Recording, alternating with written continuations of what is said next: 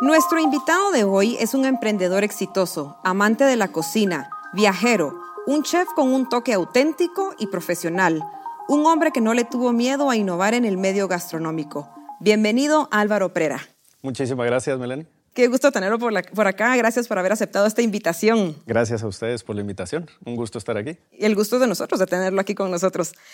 Nosotros siempre empezamos nuestras pláticas con nuestros invitados eh, con una pregunta, porque regularmente conocemos a nuestros invitados a nivel profesional por los éxitos que han tenido, pero no conocemos en realidad quién es nuestro invitado como persona. Entonces yo le quiero preguntar hoy, ¿quién es Álvaro Prera como persona, como hombre? Bueno, qué pregunta. pues, eh, a ver, pues principalmente la verdad es que sí me identifico como cocinero. Es algo que, que, es algo que para mí es, bueno, es un estilo de vida, es una personalidad muy específica, creo yo, eh, que va mucho más allá de solo estar adentro de la cocina. Eh, soy muy curioso en general y en parte por eso me gusta la cocina y por eso me gusta intentar hacer cosas diferentes, innovadoras. Eh, la curiosidad es, creo que es indispensable para todos los procesos eh, creativos y, y, con eso también hay que tener como un sentido muy claro de perseverancia también, porque obviamente las cosas no van a salir bien a la primera. Eh, o si sí, pues qué suerte, pero generalmente no, no, no suele, ser así, no suele ser así. Entonces, eh, y mi carrera mucho se enfoca en eso, ¿verdad? Se enfoca mucho en, en, en constancia, en paciencia, en perseverancia, eh, porque son procesos muy lentos de aprendizaje. Entonces, eso pues básicamente lo aplico para todo. Y, y me define mucho como, pues, como persona, la verdad. Eh, aparte de eso, pues sí, eh, pues en mi, en mi Insta, como lo dice mi Insta, ¿verdad? Eh, mi, mi, tag es Cuinero Viajero, porque el viaje también es una parte muy esencial de mi vida, eh, afortunadamente, que he tenido la oportunidad de viajar. Casi siempre lo he hecho, si no relacionado directamente con trabajo, involucro el tema de la comida en el viaje. y con el tema del viaje y la comida, para mí lo más interesante siempre es explorar la cultura de cocina callejera.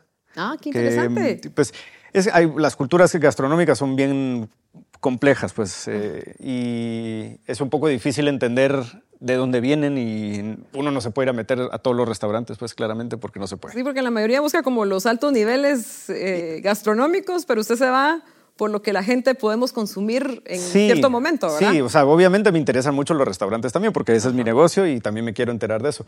Pero para mí la cocina callejera, digamos, es como, es una ventana muy clara hacia una cultura a partir de la gastronomía. Entonces es como, es una historia que se cuenta sola. Eh, y, me, y, eso es lo que más interesante me parece. No en todos lados hay una cultura callejera de por sí como muy desarrollada, pero bueno, uno extrae, digamos, como las versiones de lo que eso podría significar para cada, para cada ciudad o para cada país eh, y meterse un poco al fondo, pues, a, la, a, la, a, lo que es la cocina, la comida de la gente, pues, básicamente, porque de ahí viene todo lo demás. Toda la cocina, toda la alta cocina está basada en la cocina cultural, tradicional, familiar, la cocina de la mamá, de la abuela, del papá, o sea, la todo, ajá, todo viene, todo viene de ahí, pues eso es, eso es de, la, la, esencia de la innovación al final del día es, es hacer una especie de homenaje a aquello que nos produce algo de nostalgia. Y, pero, presenta, pero presentarlo de otra manera. Es esa, es, esa es la parte bonita, digamos. Pero es lo que lo termina de amarrar, que al final crear por crear, pues no deja de ser más de que un momento de sorpresa y ya está. O sea, si no hay un sustento que lo amarre, se queda un poco perdido. Exacto. ¿Y cómo empezó su interés por la gastronomía? ¿Cómo fue que se enamoró de este ambiente tan lindo? Porque a mí también me encanta la cocina. No soy chef ni nada, pero hago mis intentos. Ah, qué bueno. Pues a ver, todo, la cocina es muy bonita. Trabajar en restaurantes es otra cosa. eh, qué difícil ha de ser. Es, sí, tienes, es un reto. Te tiene que gustar bastante. Uh -huh. Te tiene que gustar bastante. Eh, no tengo a nadie en mi familia que se dedique a esto. Entonces, eh, la verdad, la memoria más antigua que tengo de esto es de haber, no sé, de haber tenido 10 años, tal vez, eh, enfrente de la televisión viendo programas de cocina, que por alguna razón solo Eso me... hago yo también. me ¿Todavía lo Sí, no, totalmente, total. Me cautivaban bastante. Me recuerdo incluso, o sea, me recuerdo agarrar libretitas y apuntar recetas como si supiera lo que estuviera haciendo. Claramente no tenía la menor idea, pero ya tenía tomaba, la vocación de... tomaba, tomaba nota. Y en algún momento, no, muy, no, muy, no mucho después de eso, habré tenido tal vez unos 12 años, eh, que de niño tenía un diente dulce, la verdad, mucho más grande que el que tengo hoy. Y el turrón es una de mis cosas favoritas y los turroncitos de feria y todas estas cosas. Entonces un día vi la receta, una, alguien hizo esto en la televisión, no me acuerdo quién, y me metí a la cocina a hacerlo y eso fue lo primero. Lo primero que, sí, lo solito. Lo primero que jamás hice en mi vida con 12 años o algo así fue un turrón. Un turrón hice una cantidad obscena y me lo comí todo. ¡Oh, Dios mío! ¿Qué dijo su mamá cuando vio eso? Ah, le encantó. Ah. Autorizado a comerse todo el turrón. Se rió, o sea, claramente no me lo iba a comer todos los días, pero, pero, pero, y, me acuerdo todavía cómo me quedó ese turrón y hasta, hasta el día de hoy casi que me sorprendo de verdad de que, de que me salió, pues. Qué Y ahí fue que dijo, esto es lo que a mí me gusta hacer. Pues ahí, ahí empezó, sí, la cosa. Cocinaba mucho en mi casa, de niño, de, eh, adolescente. Cocinaba cuando tenía, eh, me juntaba con amigos. Eh, nunca lo conté. Tenía la idea esta de, bueno, tener un restaurante, lo que sea, pero en aquellos momentos, estos son los noventas, aquí en Guatemala, pues no... Esto no era algo que se hacía en, realidad. O sea, ir a estudiar cocina no era algo muy, muy común. Entonces ni siquiera se me había ocurrido como algo que se podía estudiar. La idea del restaurante sí la tenía. Yo iba a estudiar ingeniería en sistemas. En eso, en eso es lo que me estaba enfocando. Y en mi último año de colegio se me cruzaron los cables. Dije, no puedo, no, no me veo enfrente a una computadora el resto de mi vida. Empecé explorando eh, diferentes cosas y de repente se me iluminó el foco y dije, me encanta la cocina.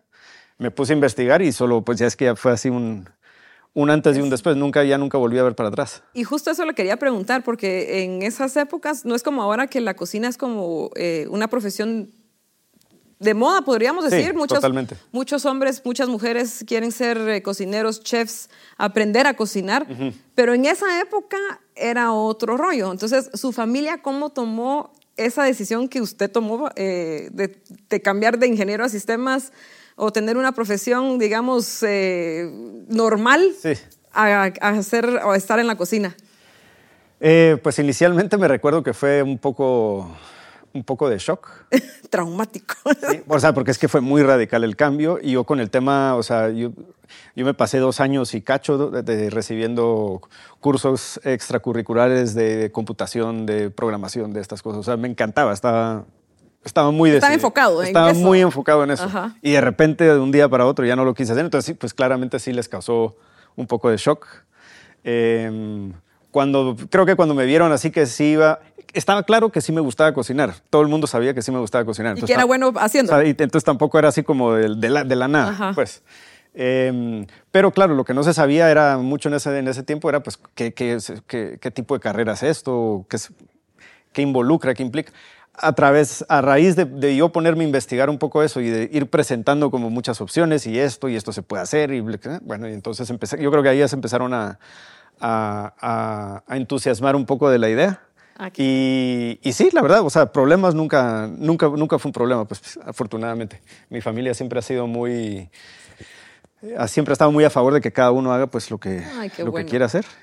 Y entonces siempre tuve el apoyo de eso. Como es eso de importante, ¿verdad? Porque muchas personas no tienen ese apoyo familiar y es cuando o lo logran para demostrarles que sí pudieron o realmente se hunden en, en el proceso de. Sí, no, totalmente, totalmente. No, sí, muy afortunado de haber tenido ese apoyo. Y bueno, y a partir de ahí, pues sí era, sí era demostrar que sí quería hacer eso, ¿verdad? Porque ya era lanzarme un poco a, a, ese mundo del cual yo tampoco conocía. O sea, solo me, me gustaba la idea y cuando encontré la, pues, la escuela donde terminé yendo, que requerían como mínimo seis meses de experiencia profesional antes de empezar a estudiar, entonces ahí fue cuando en mi último año de colegio hice mi aprendizaje en, en, aquí en la ciudad. ¿Empezó a trabajar en algún lado? ¿Estudió aquí en No, aquí, Guatemala? aquí en Guatemala eh, estuve mm, casi, casi ocho meses. Eh, estuve en el, en el antiguo Jean-François. Ah, ok. En la, zona 10. Ok. En aquel entonces que era como el, era, el restaurante para estar en Guatemala. Y, era el eh, top de los tops. El top de los tops, sí. Y pues uno de ellos.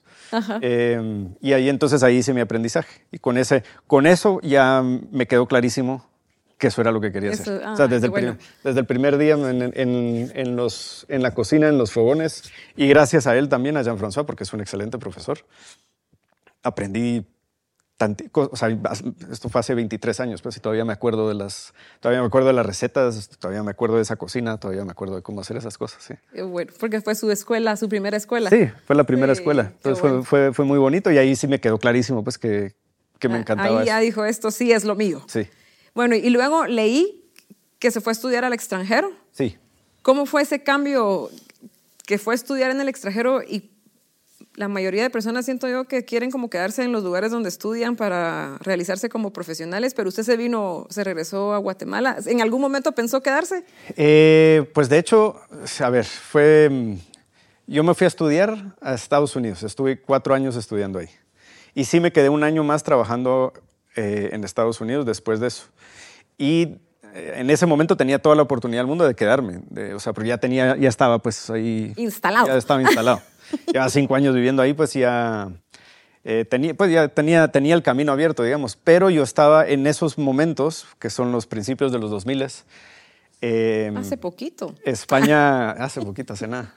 Em, España estaba reventando pues, en, en, la escena gastronómica en el mundo. Y yo estaba obsesionado con todo lo que estaba pasando en España y me quería ir a España y estaba ya decidido que me quería ir a España. Entonces, Sí, me fui de Estados Unidos porque, porque tenía esta idea, sabiendo pues de que ahí ya lo tenía un poco armado, pero no quería perderme esa oportunidad. Entonces sí regresé a Guatemala con la intención de irme para España. Tenía que encontrar una manera para estar en España, porque solo llegar y trabajar no es así de fácil. Entonces, pues empezó todo el trámite de los papeles y de la nacionalidad y todo. Y bueno, al final la decisión fue que, mi decisión fue que lo, lo mejor era si volvía a estudiar. Entonces entraba como estudiante y entonces ya tenía un poco de tiempo. Y esto, los conocimientos. Exactamente. Entonces yo me, había quedado con las ganas de estudiar pastelería también. Yo estudié cocina y gestión de restaurantes en Estados Unidos. Y entonces y quería estudiar pastelería, entonces me fui a una escuela de pastelería en España, en Barcelona. Ah, qué buenísimo. En Guatemala no estuve ni, ni un año, pues en ese O sea que sí cumplió su sueño. Sí. Qué buenísimo. qué bueno, lo felicito. ¿Qué opinas? Leí, es que aquí va, leí que los guatemaltecos Em, le ha costado aceptar la comida mediterránea y asiática, o asiática que es su fuerte. Sí. ¿Verdad? Sí. Eh, ¿Por qué estos dos tipos de, sabores? O no sé cómo se puede decir. Sí, sabores, estilos, digamos, ¿verdad? ¿Por qué esos dos son mis favoritos, digamos? Eh, el, Mediterráneo eh, ya fue casi que por, por defecto, porque terminé estando ocho años inicialmente en Barcelona. Luego me, luego me fui, luego volví a regresar otro tanto. Estuve casi nueve años viviendo en España. Eh, y viví en Grecia también. Ah, con qué razón. Em, entonces tengo muy, muy vista pues la, la, cocina mediterránea. Em, eso y aparte que eh, parte de mi familia también es, eh, bueno, digamos de esos lares un poco de, de, de, Europa del Este, pues de ahí, de ahí vienen la parte de la familia de mi papá. Y yo crecí también pues con esa comida. Entonces también la tenía muy, la tengo muy, no sé, muy metida en los genes. Ah, pues. Entonces este, me es muy fácil entenderla y me, y, me parece una de las dietas además más, más versátiles y más, más saludables y sabrosas. Pues en general es muy completa. Em, y la asiática, eso sí ya fue por interés, interés propio. Em, y esto ya sí. Y obviamente es enorme, ¿verdad? La comida asiática, pero mm, cuando estaba en Estados Unidos, eh, en, mi, en, mi, último año que estaba ahí trabajando, eh, encontré estos eh, restaurantes vietnamitas que me volaron la cabeza. Y me pareció, o sea, me pareció una cosa espectacular. y a partir de ahí empecé con esta obsesión de comida de Vietnam, comida de Vietnam, y eso me llevó a pasarme como seis, siete años de mi vida queriendo irme a Vietnam. Eventualmente fui a Vietnam. Ah, también. Eh, no a vivir, pero sí estuve, estuve dos meses y medio, más o menos casi tres meses en Vietnam. ¡Qué buenísimo! Em, Vietnam, Hong Kong fue ese viaje. Toda esa cocina me encanta. Em, y todo el formato de comer como el, formato de comerme em, español de tapas y de platitos pequeños, que es como en la versión china, digamos, o asiática, ese es pues el dim sum, son los bocaditos así chiquitos como para compartir. Entonces, más específicamente, es ese estilo de comer es el que más me atrae. Platos pequeños o cosas para compartir, eso, es lo que más, eso es lo que más me gusta. Mire, y usted que ha viajado y que tiene todo este conocimiento de, la, de la cocina, yo, por ejemplo, en el caso específico de la comida asiática, Eh, yo me imagino que en Asia el sabor ha de ser como más fuerte a lo que nos traen a este lado del mundo. Mm. ¿Cómo adaptan eso? Ah, es interesante eso. Sí.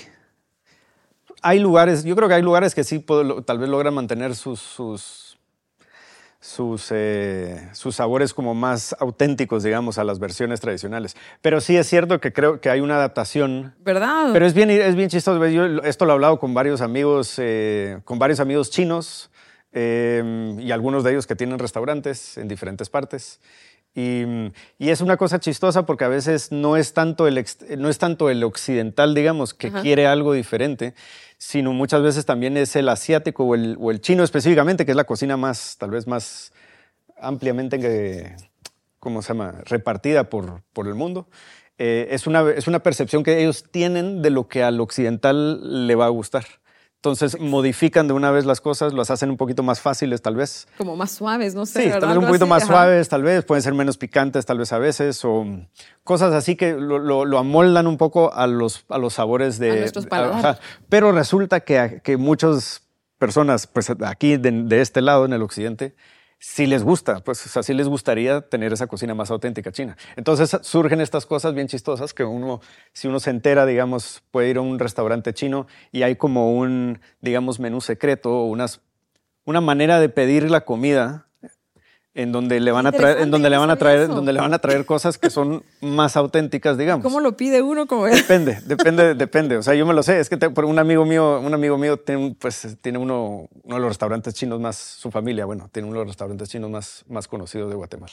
Y siempre entramos en esa, en esa discusión porque cuando él viene a Guatemala no vive aquí, pero entonces nos invita a todos los amigos y siempre es un festival de comida y hay un montón de cosas, muchas veces hay cosas que no están en el menú o, ¿cómo, Ala, qué cómo, pedí, ¿cómo pedís esto? No sé qué. Y él siempre dijo lo mismo. Mira, cuando entré siempre pregunta qué hay de fresco. Solo pregunta qué hay de fresco.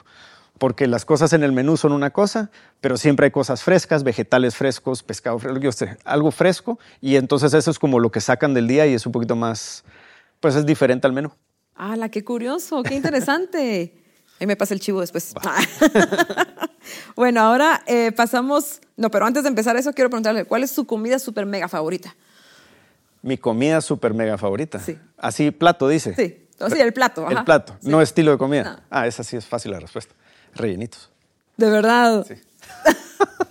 o sea que sí es dulcero. Sí es... Soy dulcero, Bueno, o sea, soy dulce dulcero. ya- salado. sí, ya, ya no, tanto, no tanto de pasteles, tal vez ese tipo de cosas. Dulcero sí soy, pero le digo rellenitos porque es, es bien curioso, porque es que es el único, es el, es el, es la única cosa que verdaderamente me produce placer, satisfacción. Cuando le dan las cuando, cuando, doy, cuando doy la mordida, sí. O sea, es un, es un transporte nostálgico espectacular. Y no me pasa con casi con, con nada. o sea, me gustan muchas cosas, claramente, pero el rellenito específicamente y sobre todo los que hacen en la casa de mis papás. Ay, qué bonito, qué, qué bueno. Bueno, ahora hablamos de su emprendimiento. Ok. Bakú. ¿Bakú se pronuncia? Bakú, sí. Cuéntanos qué es Bakú y cómo inició esta mega idea que para mí es fabulosa, la verdad lo felicito. Muchas gracias. Pues Bakú en realidad empezó antes de que existiera la marca Bakú. Antes de que existiera la marca Bakú, ya existían, mi papá desarrolló los, los tamales, que en aquel entonces se le- venían en un empaque diferente, eh, y el nombre era Tamal Chapín. Ajá. Eh, que se distribuyeran en, algunos supermercados. Hubo un intento de exportar, pero Guatemala no puede exportar carne a Estados Unidos, entonces se desarrolló el tamal vegetariano. Eso pasó durante un tiempo, no terminó funcionando, entonces al final se quedó la venta solo en Guatemala.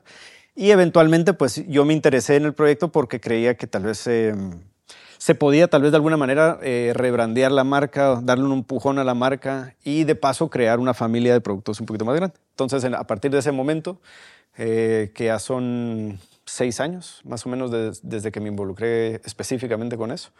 Em, entonces empezamos con este trabajo de crear una marca nueva, crear una marca, un diseño, un empaque diferente, entonces creamos la cajita. La idea era salirnos, la idea nunca fue innovar en la receta, todo lo contrario, la idea siempre fue hacer que la receta fuera lo más tradicional posible y obviamente tradicional puede querer decir un montón de cosas dependiendo a quién le pregunte uno, ¿verdad? Porque la mamá de la mamá, la abuela, la tía o lo que sea de uno siempre lo hizo mejor que todos los demás. Exacto. Entonces agarramos recetas que eran, que eran para nosotros, pues que eran caseras o que las conocíamos. Em, la idea era innovar en el empaque. Sí, eh, en la que, que, eso ya se había hecho antes, pues, o sea, las bolsitas de antes eran como las bolsitas de frijoles, digamos, o de salsita de tomate, las de Ducal o Natura, estas. Así eran las bolsitas del tamal. Em, decidimos hacer la caja porque podíamos poner más información en la caja. Eh, y más, más información que, significaba pues más comunicación del, del, producto. Que conocieran más qué era lo que había adentro. Exacto, qué era lo que había adentro. Era cambiar también el, las, como las paletas de colores tradicionales. Es, era crear algo que, que, que visualmente se viera moderno. Em, eh, mucha gente siempre pensaba que era importado al principio porque no, no encajaba, digamos, en, en las cosas que uno normalmente está acostumbrado a comprar.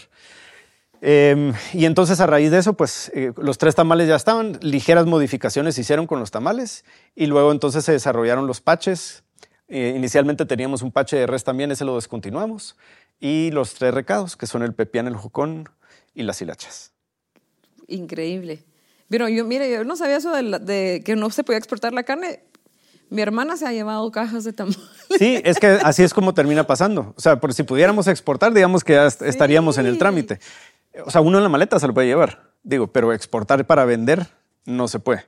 Y aún así, cuando se lo lleva en la maleta, existe la posibilidad de que, de que le hagan clavos en aduanas. A veces, pues, algunas personas las ha pasado. a la, a la problema. Ok, a la, mayoría, a la mayoría no les pasa. Y es bien curioso porque en redes nos, nos, nos, esto termina siendo pues un nicho bastante, que ya lo sabíamos desde el inicio, pero no sabíamos cómo se iba a desarrollar. Pero mucha gente nos comenta en redes que, yo qué sé, una vez al año o dos veces al año le mandan dos cajas de adocena así a su familiar en Finlandia o en Alemania o en Australia o cosas así. Entonces es genial, pues, o sea, es, lástima que no lo podemos hacer nosotros directamente, ah, pero si lo pueden hacer ellos, pues por su cuenta, pues también está bien. ¿Y qué, qué siente usted al saber? Le voy a poner específicamente el caso de mi hermana, que se lleva sus tamales. Mi hermana es fan de los tamales, ella vive en los ah, Estados Unidos. Ok. Que cuando ella está en su casa y se come un tamal, llega esa nostalgia, ese recuerdo, ese amor a Guatemala y que usted, gracias a usted, ya logra que en cada bocado de ella ponga una sonrisa de oreja a oreja y diga, Guate está aquí. No, pues qué bueno, esa es porque esa es un poco la idea. La idea, digamos, la visión de la marca es, eh, la visión de la marca se divide, digamos, en dos partes. La primera es, em, suena un poco técnico, pero, pero así es Em, es redefinir las posibilidades de la industria de alimentos. Esa es una parte de la visión. ¿Cómo? ¿Por qué? Porque tenemos todos, y porque es cierto, ¿verdad? Y por eso creemos que la, industria funciona así, que, toda la comida procesada, eh, industrializada o semi-industrializada que se compra en los supermercados es, eh, pues está llena de un montón de cosas pues que no son buenas para uno. Químicos o cosas Químicos y saborizantes y colorantes y preservantes de cualquier tipo. Em, que al final del día, pues para ciertos productos y dependiendo del envase, pues tal vez sí son necesarios ciertos preservantes. Pero eh, esto fue un desarrollo que se hizo muy, no sé, de una manera muy natural, muy enfocado en el negocio y en abaratar los alimentos, pues desde, los, desde la década de los 60. Entonces la masificación de esta industria generó este, esta idea de que, de que debería ser normal que los productos sean baratos y de mala calidad. Y la realidad es que pues, a día de hoy ya no, no, o sea, no tienen que ser así. Muchos productos no tienen que ser así, porque hay, pues, tecnología suficiente como para poder hacer productos que no requieran abaratarlos de esa manera y, y, que no requieran pues, preservantes ni, ni, conservantes, como por ejemplo los nuestros. Em, entonces, ese, era un enfoque, ese es un enfoque de la marca. Y el otro enfoque es que para muchos es muy contradictorio, porque muchos también nos critican de que es una blasfemia para la cocina guatemalteca en presentarla de esa manera, porque cómo se nos ocurre. Ay, no puede ser. Y pues eso, se entiende, ¿verdad? Porque es, es, muy, es una cultura muy aferrada a su tradición, digamos, pero... Pero el objetivo es, lo curioso es que el, el, efecto y el objetivo es, es el opuesto. Eh, el, el, objetivo es poder preservar la tradición gastronómica de Guatemala a través de la innovación de cómo presentamos el producto. Porque la realidad es que la mayoría de la gente no sabe hacer un jocón, no sabe hacer un pepián, no sabe hacer unas hilachas. A día de hoy, muchas crecimos en nuestras casas con, pero a día de hoy muchísima gente pues ya no sabe hacer eso. Es cierto. Ni tiene tiempo de hacerlo o no tiene el interés de hacerlo. Entonces, si saltamos a dos generaciones desde donde estamos, la cantidad de gente que verdaderamente va a ver eh, que realmente va a haber conocido cómo, cómo se hacen esos procesos, pues se va a reducir drásticamente. Y así es como lentamente se pueden ir perdiendo las tradiciones. Entonces, pues sí, no es, no es el tamal de tu abuela, ni de tu tía, ni de la tamalera de la esquina, pero sí es un tamal tradicional con sabores tradicionales que no está congelado, que está envuelto en sus, hojas, que te lo puedes comer en tu casa y en ese momento solo comer un pedacito de, la, de, la, cultura. Y que es fácil, porque yo vi el proceso hasta el calentado, es facilísimo. Todo es fácil, todo es no, fácil. Y que antes, creo que todavía uno tenía que esperar el jueves para comer un pache. Sí. Y el sábado para comerse un tamal. En cambio ahora uno puede ir a cual... Después le voy a preguntar en dónde vende su producto, que eso es una de las últimas preguntas. Ok. Eh, o sea, tengo ganas de un tamal un martes y me voy a comprar un tamal y disfruto de mi tamal y me quito el antojo. Pero la gente a veces cuesta que entienda eso y eso le quiero preguntar. ¿Cómo logra eh, rechazar los comentarios negativos, las personas que lo juzgan, que lo critican, que le dice se está robando el trabajo de la tamalera de la mm. esquina, de la señora de los paches de la vuelta de la casa? ¿Cómo logra...? Eh, pues, mire, la verdad es que hay, hay el objetivo de las redes, que es que, eso claramente comunicar la marca, y ahí es donde pues ese es el objetivo principal. Y, pues un montón de personas van a tener comentarios. Sinceramente nos preocupamos más en, responder directamente a las personas que tienen preguntas concretas. Ay, qué bueno. Eh, los comentarios generales, todos los agradecemos porque todos son válidos, pero generalmente no los respondemos porque no nos podemos poner a responder todos los comentarios de todas las personas. Las preguntas sí las respondemos y, de, una manera bastante inmediata. Em, ese es nuestro objetivo principal porque nuestro objetivo principal es comunicar la marca y qué, es el producto, cómo funciona, por qué esto, por qué lo otro y dónde comprarlo. Ese es el objetivo principal. Entonces sí nos enfocamos mucho en responder eso específicamente. Luego el resto de las cosas, pues eh, todo ha sido un proceso, pues, pero la brecha más grande que hemos, que hemos digamos, eh, que hemos logrado romper es la, parte en donde comunicamos qué exactamente es lo que hay adentro de la caja, porque muchas personas piensan que solo son polvos, o solo es la salsa, o es la masa para hacer el tamal, como que no, porque como no, ha existido este producto antes. Entonces, a través de comunicarlo así, con estos videitos en donde saco la bolsa y todo eso, empezamos lentamente, fuimos resolviendo muchas dudas. Em, y, y muchas personas, digamos, que tal vez pensaban que el producto era una cosa, sin tener que literalmente decir algo, solo a través de los videitos se han ido resolviendo, respondiendo sus propias preguntas. Y personas nos han dicho, ah, yo cuando lo vi primero pensé que era esto, ta, ta, ta, pero después vi el video, entonces entendí y después lo probé y me encantó y ahora soy fan. Y eso es básicamente lo que, lo que intentamos hacer, todo a, través de la comunicación. Eso es solo como romper estas barreras de, que son naturales, ¿verdad? De por qué no está refrigerado, como así que tiene carne y no, y no tiene preservantes y no se arruina. Y todo esto, pues entonces son preguntas obviamente muy normales eh, que las vamos resolviendo poco a poco con los videos que hacemos. Y lo felicito porque usted es el protagonista de sus videos. Así es. Y usted es el que lo hace y usted es el protagonista, usted es el que lo prueba. Sí, yo y no todos hacen eso y, creo que eso da como más credibilidad del producto que el producto es bueno. Pues muchas gracias. Sí, la verdad es que por eso hicimos, eh, sí, la verdad es que en eso, en eso fue en lo que caímos en cuenta desde el inicio y mm, inicialmente hicimos un estudio de mercado eh, como para entender cuál sería el, el, mercado, digamos, que, que, estaría más atraído al producto. Em, y a través de ese estudio, pues la verdad es que sí se le, acertamos bastante a, a, los, a, los, grupos específicos de personas.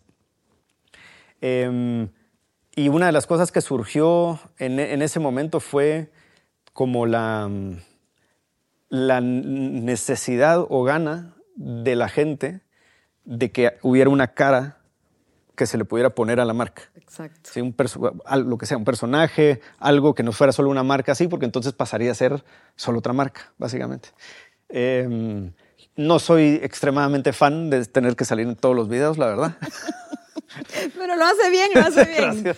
pero, pero así toca, así toca pues. No, y como le digo, uno lo mira y dice, ay, yo digo que él es el que hace los tamales, entonces uno le da ganas de comerlo, dice que, o sea, es, es comida, ay, ¿cómo lo puedo explicar? Eh, de verdad, no sé si, si, me entiendo, si, si me voy a entender, perdón. Cabal, no, ese, ese, ese, es exactamente el tema, o sea, la importancia, y eso, eso ahí creo que es un, un vínculo que se genera entre el personaje y el producto.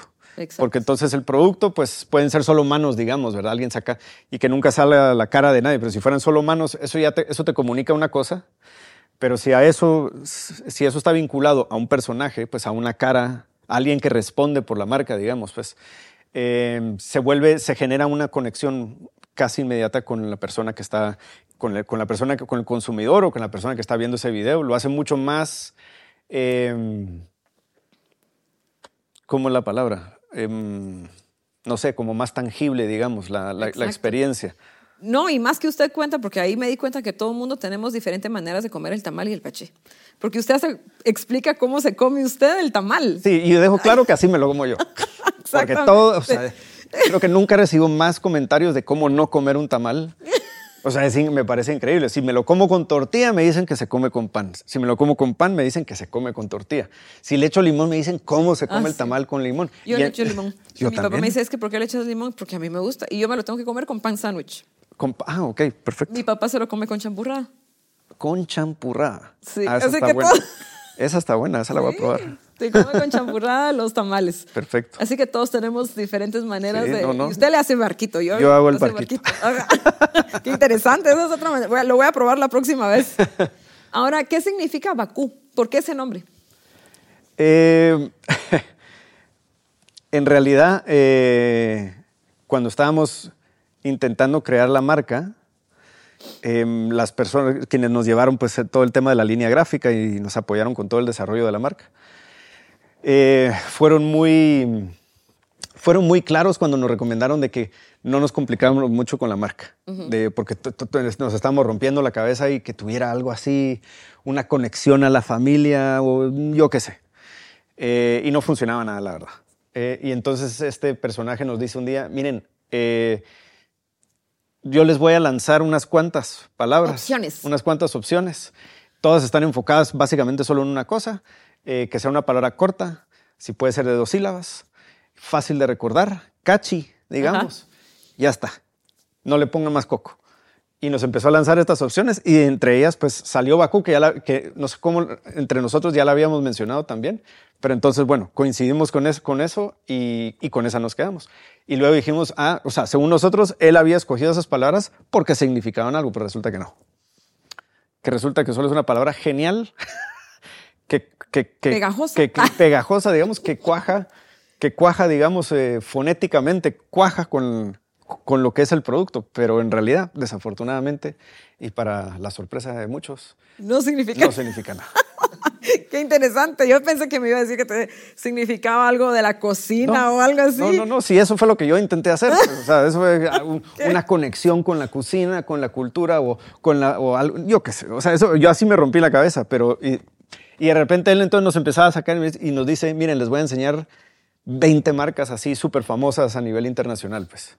Y ta, ta, ta, ta, marcas que uno ha conocido toda la vida y te va explicando y dice, no quiere decir nada, no quiere decir nada, no quiere decir, no quiere decir nada. Son palabras inventadas y 20 años aquí después de que se creó la marca, todos conocemos la marca solo porque están bien escogidas para el producto. Qué interesante, verdad es que el nivel de mercadotecnia es otro rollo. Es otro tema, claro. Y, o sea, por, a mi pesar, pues yo hubiera, a mí me hubiera encantado que de verdad fuera algo así significativo, tal, pero al fin. Y por otra parte, por otra parte, lo que sí me parece interesante es que sí hubiera sido bonito que la palabra significara algo, pero por el otro lado, me gusta que no tenga un significado porque entonces el significado se lo doy yo. Entonces yo creo el significado de la palabra a través de lo que representa el producto. Entonces Bakú es eso, Bakú es el producto y todo lo que representa ese producto, pues producto 100% natural, libre de preservantes. Puede significar todo. Puede significar familia. Familia, tradición, o sea, eso, eso es, eso, eso, es Bakupes. Qué, qué, qué bonito. Eh, como Banco Industrial, nosotros apoyamos 100% a los emprendedores. Eh, cuéntenos dónde podemos conseguir, dónde podemos comprar Bakú. Bueno, tenemos, la verdad es que estamos ya en varios lugares, no en todas las tiendas estamos con todos los productos, porque la verdad es que eso al final del día queda a discreción de la tienda. Eh, pero eh, en, País, en País Walmart, ahí pueden encontrar casi todos los productos. Ahorita volvimos a entrar a la torre. Em, lo mismo, no estamos en todas las torres porque la verdad es que son un montón de torres, pero sí estamos creo que en 26 tiendas de 26 torres, como un poco las principales. Eh, ahorita entramos en la torre con los tres tamales. Ah, okay. Ya más adelante veremos si podemos entrar con los demás. Eh, estamos en pedidos ya market también, o sea que en pedidos ya también pueden pedir ahí y estamos ahorita eh, hablando con ellos para, para, ampliar un poquito, la, facilitar un poquito más la, la manera en, en, que podemos pedir los, los, productos, no solo por pedidos ya market, sino ya a través de toda la aplicación. Eh, estamos en TapTap también con varios productos. Esto es como un supermercadito digital. Eh, Ah, online. Ese no lo conocía. Eh, estamos en Kemik también, que es otro supermercadito de estos eh, digitales. Estamos en Semaco aún todavía. Ah, estamos, en Semaco también. Es que Semaco, Semaco hizo esta transición. En Semaco no sé cuánto futuro nos queda, pero porque hicieron esta transición a vender productos para la pandemia. Con la pandemia, Ajá. sí, me recuerdo. Y pues, la verdad es que no, no les quedó mal, pues. Y estábamos ahí con casi todos los productos. Eh, estamos en Isopan también, Ahí, fue, ahí es donde yo los conocí. en las panaderías Isopan, que creo que es como el, el- es como el ámbito ideal para ir a comprar un tamal, pues a una panadería. Y compra el pan de una Y vez. comprar el pan de una Solo vez. limón falta, Exact- sí, exactamente.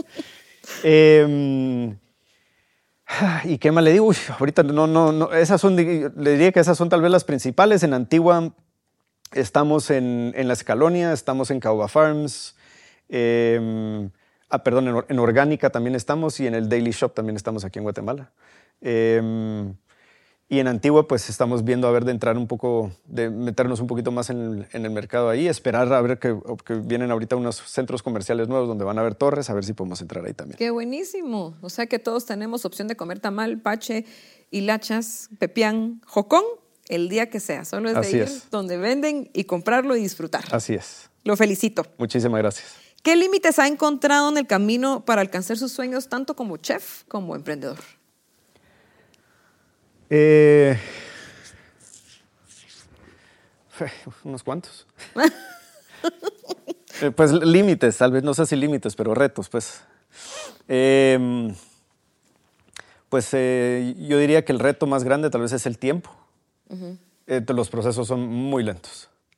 Eh, el proceso de desarrollo, en el caso de Bakú, pues el proceso de desarrollo de una marca, eh, que implica el desarrollo del producto, pues la conceptualización del producto, el desarrollo del producto, el- las pruebas eh, fitosanitarias. eh, Eso debe ser eh, un eh, rollo. todo, todo es un proceso súper largo, los registros sanitarios, el empaque, el packaging, eh, entrar en un supermercado, o sea, tiempo. Porque son cosas que, o sea, si uno solo las sigue haciendo, pasan. ¿Verdad? O sea, pero cada una es un proceso. Más aquí que los procesos son tan largos. Sí, son súper lentos. Entonces, yo diría que el tiempo, sin duda, es el más grande y no solo en, pues, para Bakú, pero también en, en general, pues, para la carrera. Los tiempos, aprender a cocinar es un proceso lento. O sea, aprender el, el negocio, aprender a cocinar profesionalmente es, es un, algo que toma mucho tiempo de hacer, de verdad. Y, eh, y es hasta que no pasa ese tiempo uno no se da cuenta, de verdad, de, lo, de todo el tiempo que uno ha necesitado para, para poder llegar a ese momento. Pues es muy fácil como al principio creer que las cosas van a salir más rápidas o que porque uno sabe ya dos o tres cosas, entonces Ya ya, se cree uno ya puede hacer, ajá, ya puede hacer de todo. Pero no es así, pues porque y sobre todo trabajando en una cocina profesional, pues saber cocinar es una cosa, pero la profesión, se, la profesión es, es eh, o sea, hay que, hay que saber trabajar antes de saber cocinar, digamos. Qué Sí, interesante. o sea, saber, qué- saber cocinar, saber cocinar es, es un cualquiera puede aprender a cocinar. O sea, una- seguir una receta, pues estás aprendiendo a cocinar. Seguir unas instrucciones, estás aprendiendo a cocinar. Pero una cosa es saber cocinar y otra cosa es saber trabajar cocinando.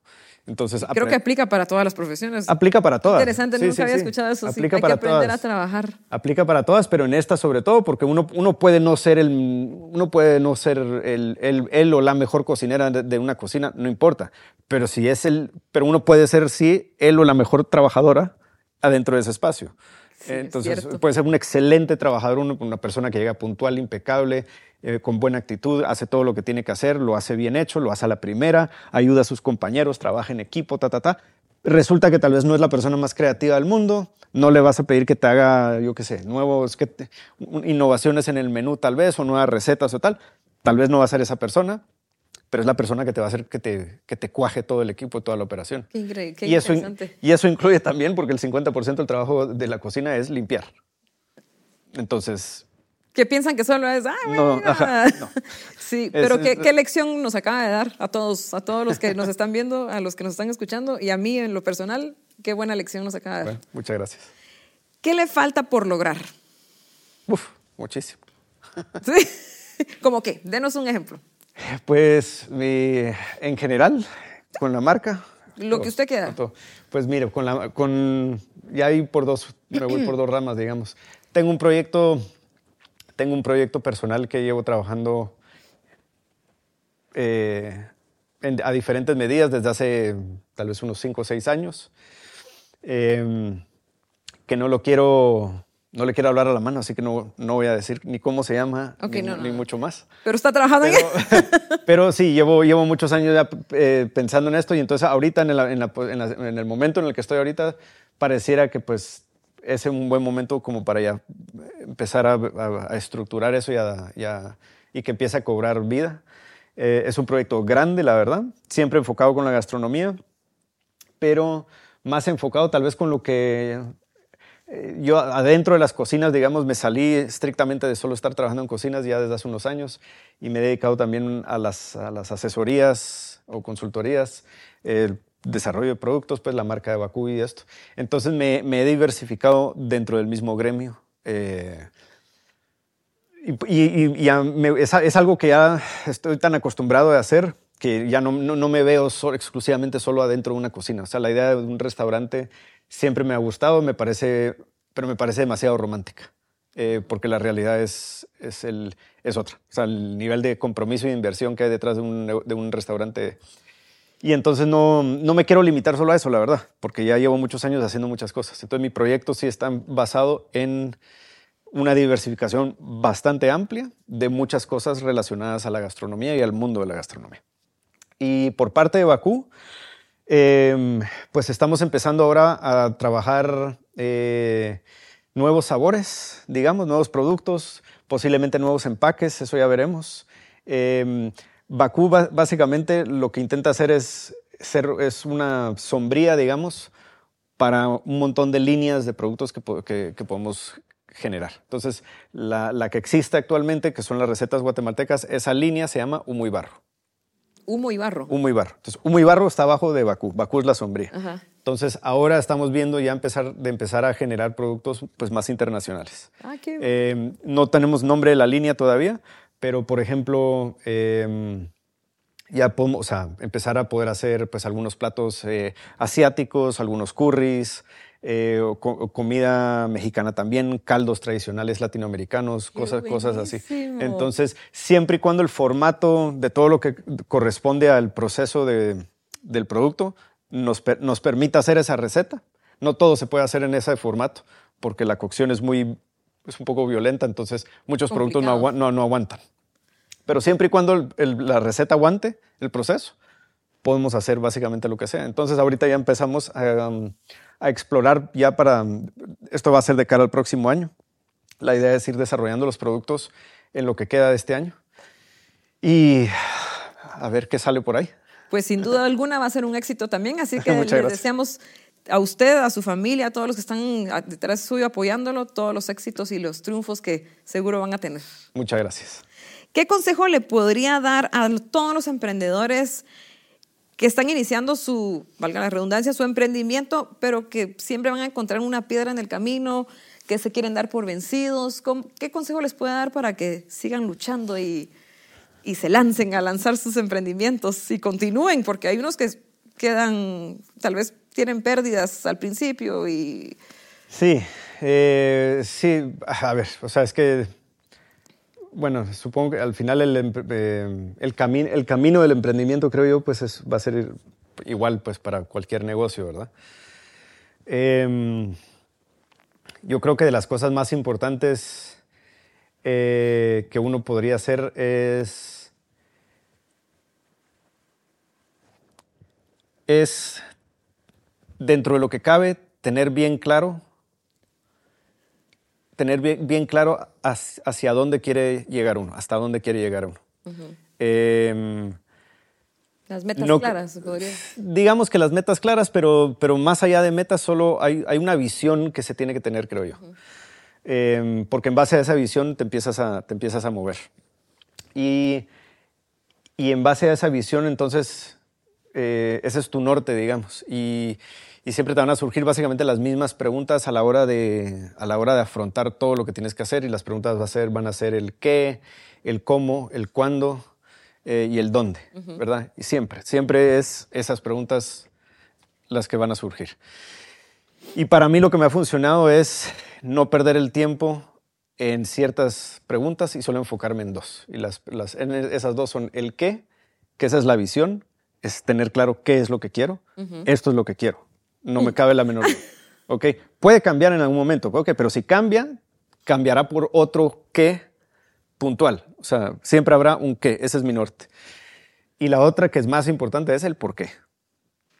El por qué es lo que me mantiene, digamos, es el que, el que me permite desviarme y luego regresar a donde estoy, porque el por qué es el que le da el sentido de, de to- a, a todo el proceso. Si me enfoco en el cómo, me voy a quedar trabado en mil preguntas que nunca voy a poder resolver y nunca voy a empezar. El cuándo está fuera de mi control, pues porque el cuándo pasará cuando tenga que pasar. Exacto. Y el en dónde, casi lo mismo. ¿Dónde? Pues pasará en donde sea que pase, cuando pase. No, si me enfoco en esas preguntas, no, no voy a avanzar.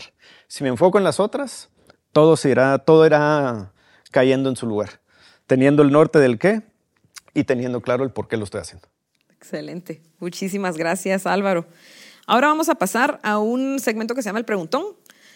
También son preguntas, pero me tienen que contestar como más cortito de la, Ok. como un- con una palabra, pongámoslo así. ¿A qué le tiene miedo?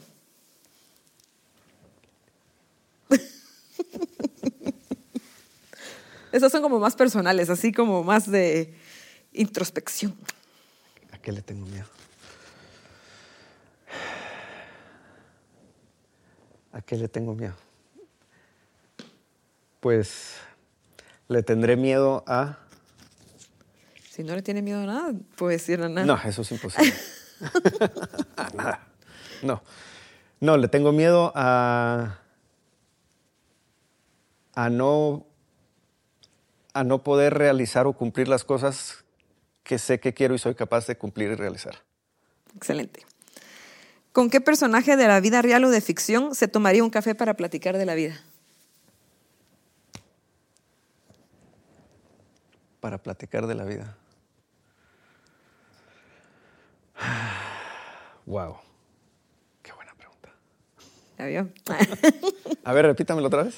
¿Con qué personaje de la vida real Ajá. o de ficción O de ficción. se tomaría un café para platicar de la vida? Bueno, sí, sin duda con Merlín. ¿Qué le diría a Álvaro de 14 años? Le diría que todo va a estar bien. Muy bien. ¿Cómo le gustaría ser recordado?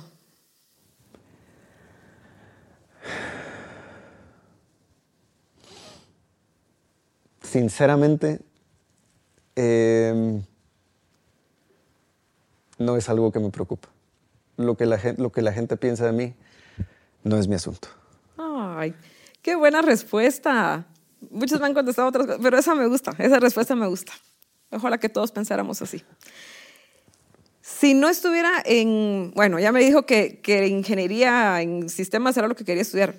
Otra cosa que le hubiera querido ser o Sí. desarrollarse como profesional. Eh, pues por un tiempo fue la fotografía también, que sí me, siempre me, me ha gustado mucho.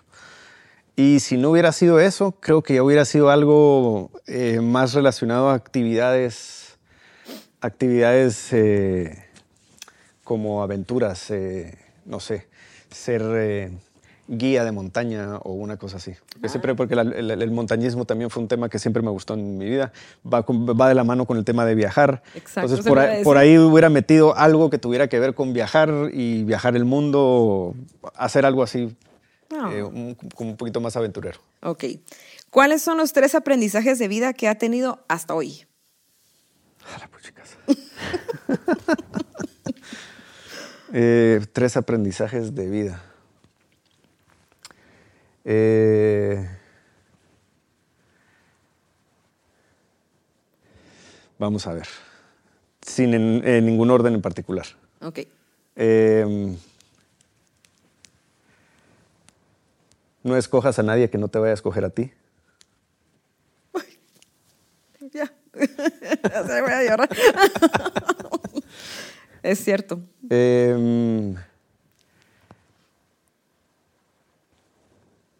no dejes que nadie dicte o te diga qué es lo que tienes que hacer ni cómo hacerlo. Porque al final del día a nadie le importa en realidad lo que uno hace más que a uno. Entonces, enfocarse en lo que uno sabe que quiere hacer y nunca darse por vencido por eso. Y una tercera, el ser feliz es una decisión. Muy bien. Muchas gracias, Álvaro. De nada. Me da pena que le cambié el nombre hace un ratito, pero No se preocupe. de verdad le agradecemos muchísimo el haber estado aquí. Ya se nos acabó el tiempo. Increíblemente, Rápido yo no voló. lo sentí, Yo tampoco. pero de verdad, mil gracias, Álvaro, que nos haya aceptado esta invitación, que nos haya respondido, porque nosotros nos tomamos el atrevimiento de escribirle sin ni siquiera que nos conociera, ni nosotros a usted, y, y creo que eso lo hace usted una persona totalmente humilde, una persona que tiene los pies sobre la tierra, y lo felicito por ese emprendimiento, esa empresa que está, que está desarrollándose, sé que va a llegar a muchísimo más, y le deseo todo lo mejor en todos los proyectos que, que tiene Muchísimas en mente. gracias. Muchísimas gracias por todos los buenos deseos y la invitación. La verdad, le agradezco mucho la oportunidad de haber estado aquí hoy y de hablar un poquito más sobre el proyecto. Así que muchas gracias. Gracias, Álvaro. Recuerden, no limiten sus retos, al contrario, reten sus límites. Soy Melanie Calderón y nos vemos a la próxima.